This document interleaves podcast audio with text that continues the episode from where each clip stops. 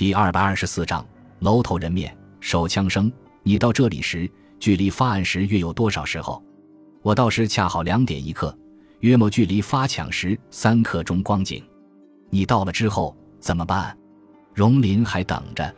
我听他说了一遍，就先验一验尸首，随即着手搜索。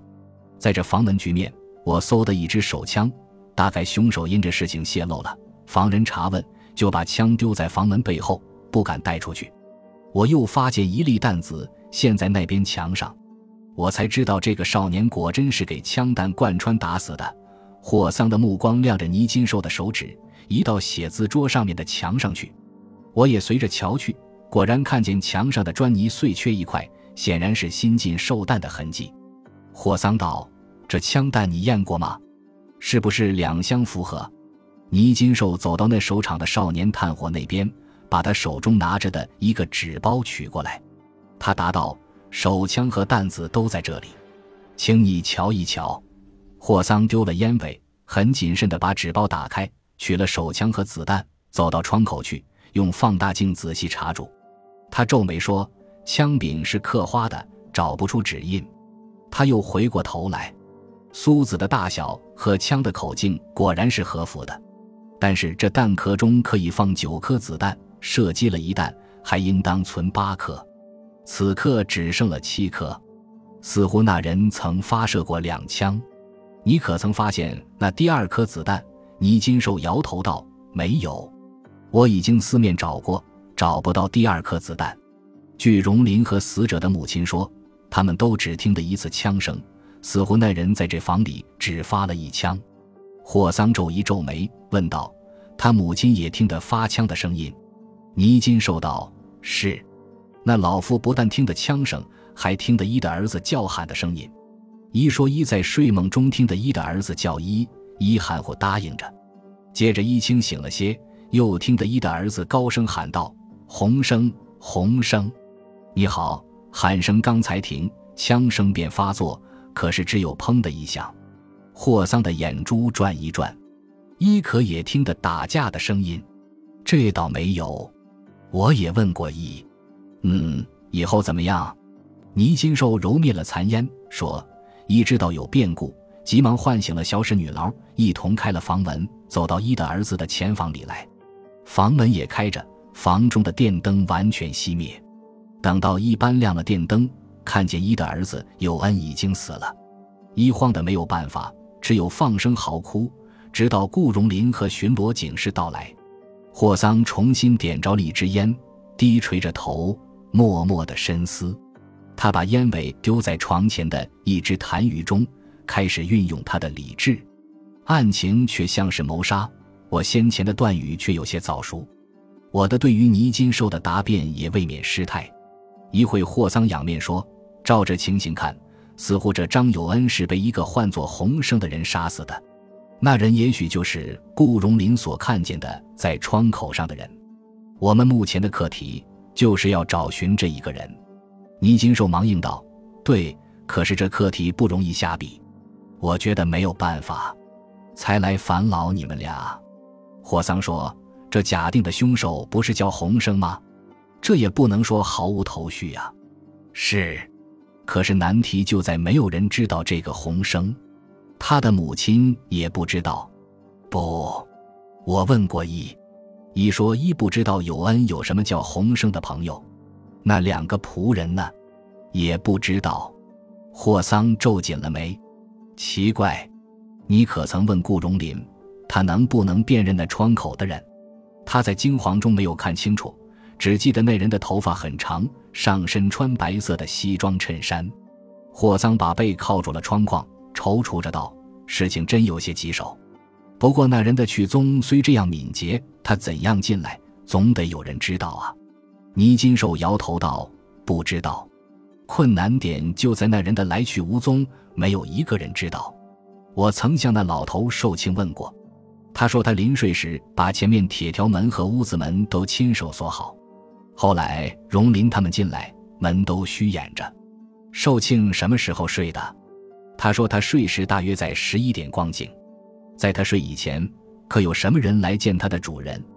他说：“在十一点不到。”他的小主人刚才回来，吩咐他锁好了门去睡，他才下了楼去睡，并没有什么人来。我也问过那老妇和小使女，他们睡得更早，在发案前也不听得什么声音。霍桑道：“据此，这个人和死者必是相识。那人进屋的时候，亮来是有恩自己下去开的门。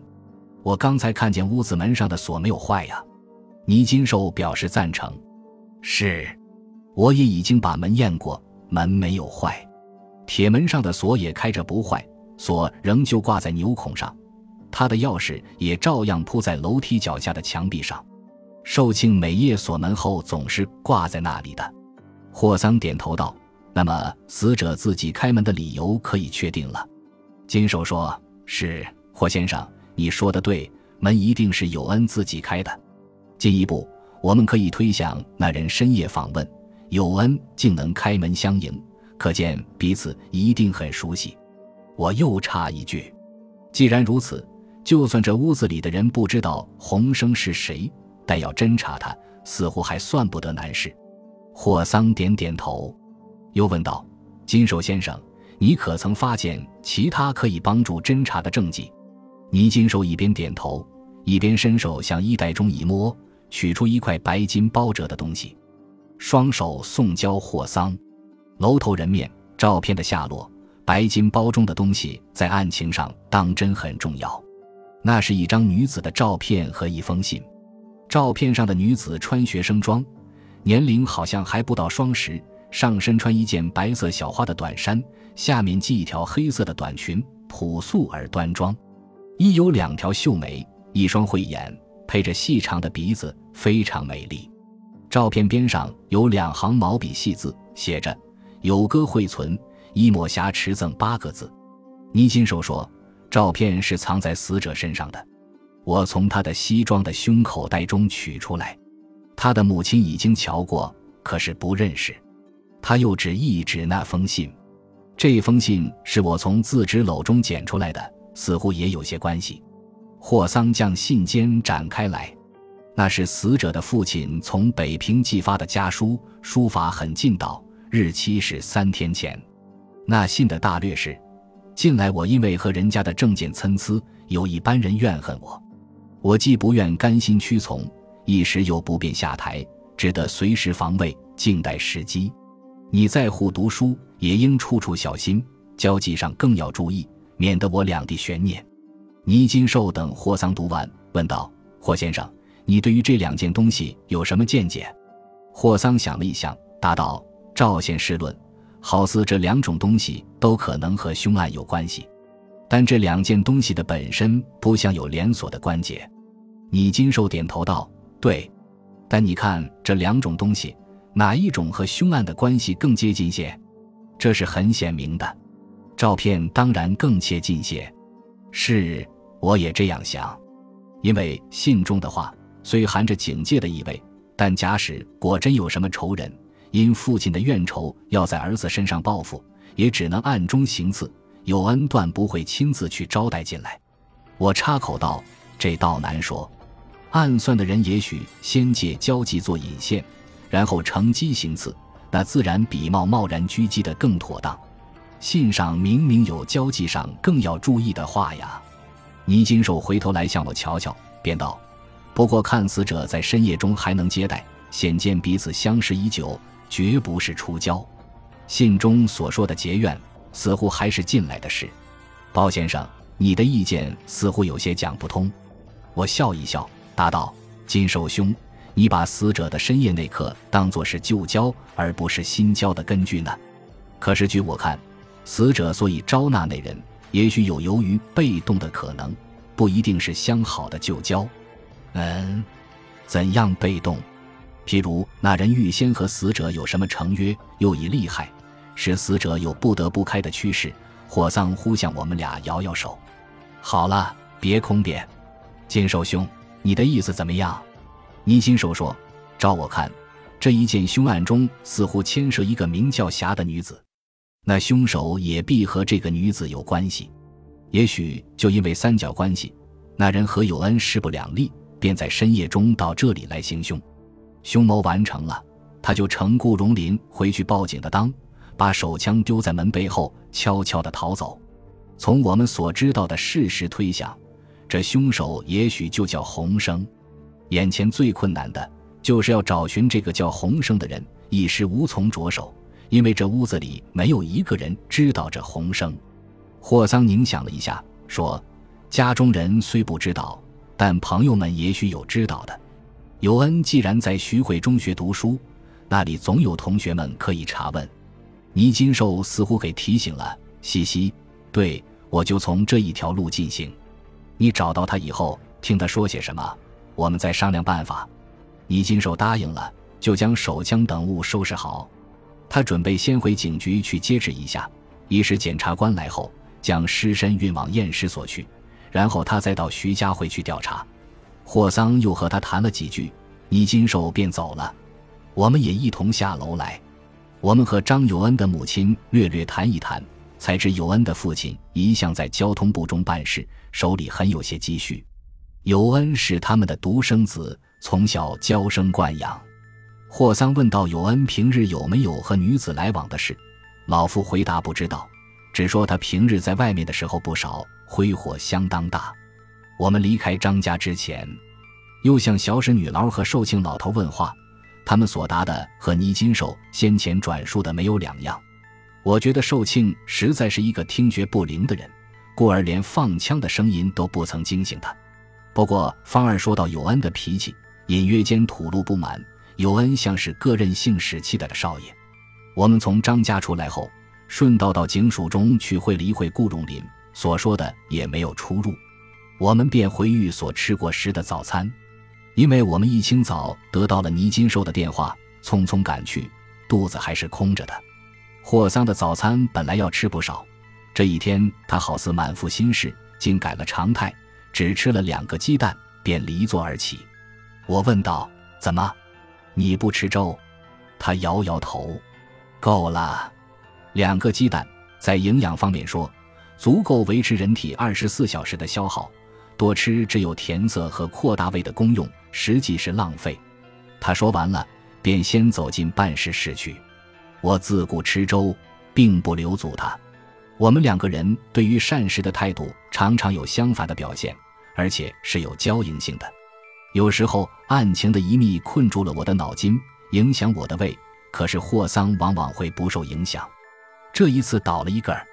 我觉得张有安的案子是比较平淡无奇的，不料霍桑却重视的减少了他的早餐。他还说出一番大道理，那显然是诡辩。目的在掩护他的变态。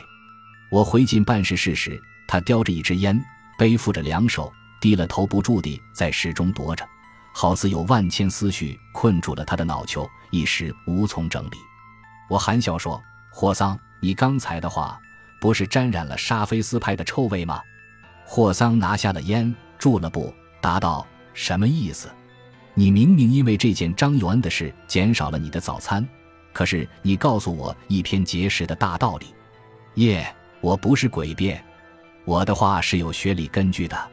我本来吃的太多。他顿一顿，又说：“是的，我也用不着瞒你，这一件案子也的确困我的脑筋。”我说：“你指什么？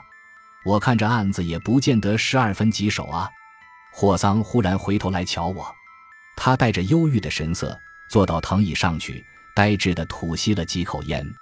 他问道：“包朗，你不知道这案中的情节有矛盾吗？”“哎，这矛盾正使我所解不得。”我问道：“什么矛盾？你究竟指哪一点？”“零零零。”电话机上的铃声阻止了霍桑的答复。他仍坐着，好像在推索某一个难题。他说：“包朗，你去听听，大概倪金寿有什么信息了。”我答应着去接。果真是倪金寿的报告。金寿说，他从徐汇中学方面查不出洪生是谁。比较有关系的一点，就是死者有一个交好的同学叫严公生，也许可以知道有恩的情况。严公生住在学士路十九号，金寿就到那里去向邻居和仆人们探访，才知严公生当天就要结婚，新娘名唤陈碧霞。他从状貌服装上查的新娘就是那照片中的女子。倪金寿觉得这个发现有重大关系，就进去要求与严公生谈话。他起初一口回绝，声言并不和张有恩相识。后来他又说他们不过是范范的同学，并不知有恩的底细。倪金寿一发怀疑，就把那女子的照片取出来作证。公生不禁突然变色，再不能够抵赖。金寿进一步问他为什么把张有恩打死，他仍矢口不认。倪金寿又在他书室中的地板上搜出一粒枪弹，竟和第一次在张家发现的同事。公生起先也知无，后来胡说这一粒弹子是一个不知何人打进去的。但据倪金寿的见解，那在户屋中搜得的手枪定是严公生的。也许他偶一失手落枪于地，弹子就着在地板上面，把弹仓中缺少的一弹作证恰巧符合。此外还有一证。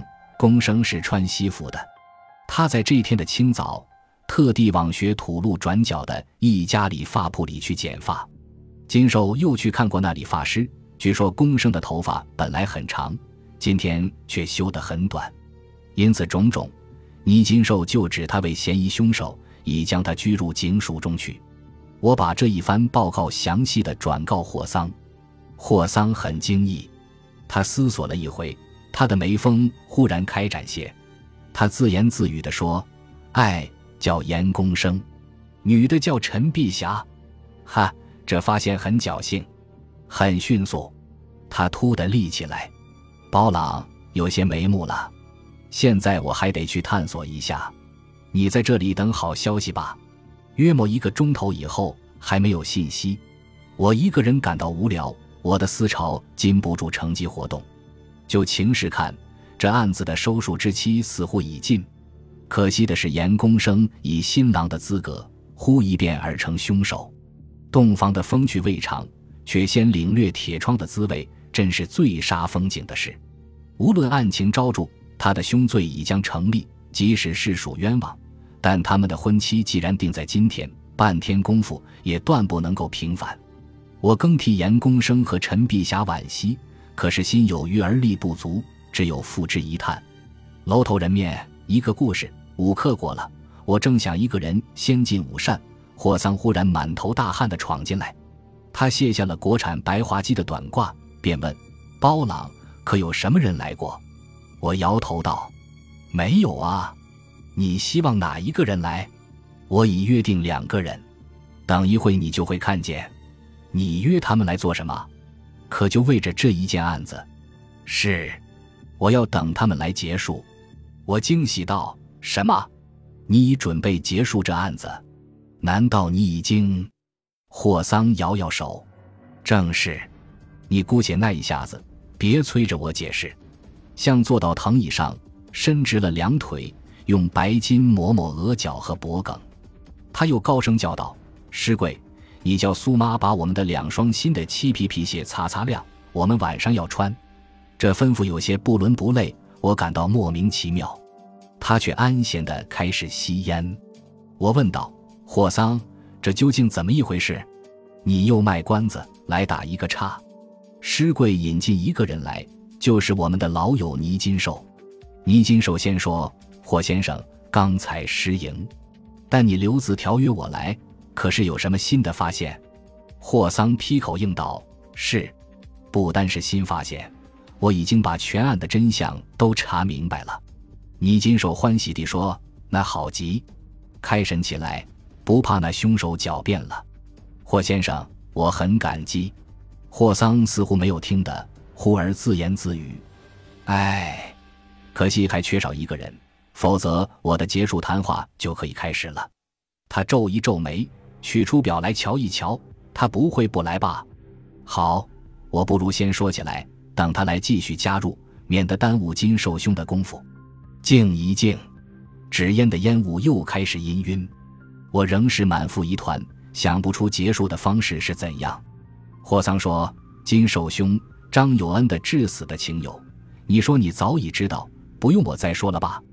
倪金寿道：“是，照现在的情势。”内幕已经很明显，严公生和张有恩势必同恋着陈碧霞，碧霞到底被公生所得，有恩是失败了。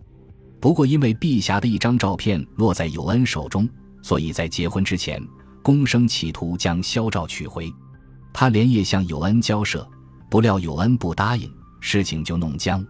但乔有恩把照片藏在身上，就是一个明证。当时公生因为坚锁不得，彼此决裂了，所以公生就把他打死。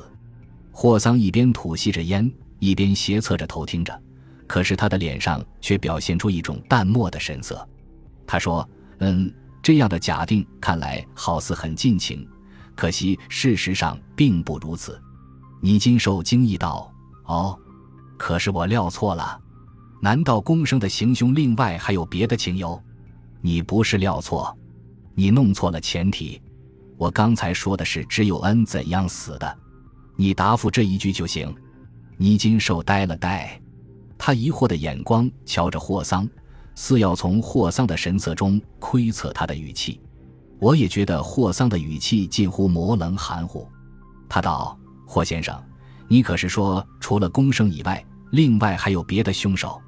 霍桑也注视在他的脸上，重复的答道：“别的凶手。”倪金寿一迟道：“是啊。”就是那家信中说的警戒有恩的话，霍桑忙止住他道：“不是，那家信上的话，若是细读一遍，便可知和凶案没有关系。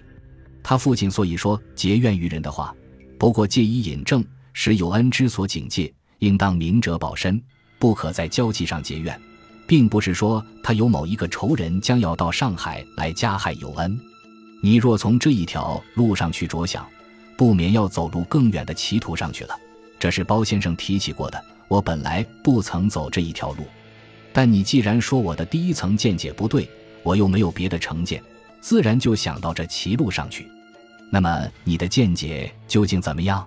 可是说公生当真不是行凶的人，他不但不是凶手，而且还是一个被害的人。奇怪，那么谁是凶手？张有恩。倪金寿正一怔，说不出话。我也不期而然地放下了纸烟。霍桑又道：“难道你已经忘掉了包朗兄的说话？”倪金瘦突的回过目光向我瞧一瞧，他更加诧异了。眼睛在交替的刹那，我也像坠入了云里雾中。霍桑笑道：“包朗，你真健忘，你自己的话也记不起来吗？你不曾说过有恩是自杀的吗？”这句话才使我恍然醒悟。当初我一见尸身上枪弹贯穿之状，骤然间却曾说过他是自杀，但是后来因种种抵触的遗迹不能解释，这自杀的见解我也不由不放弃了。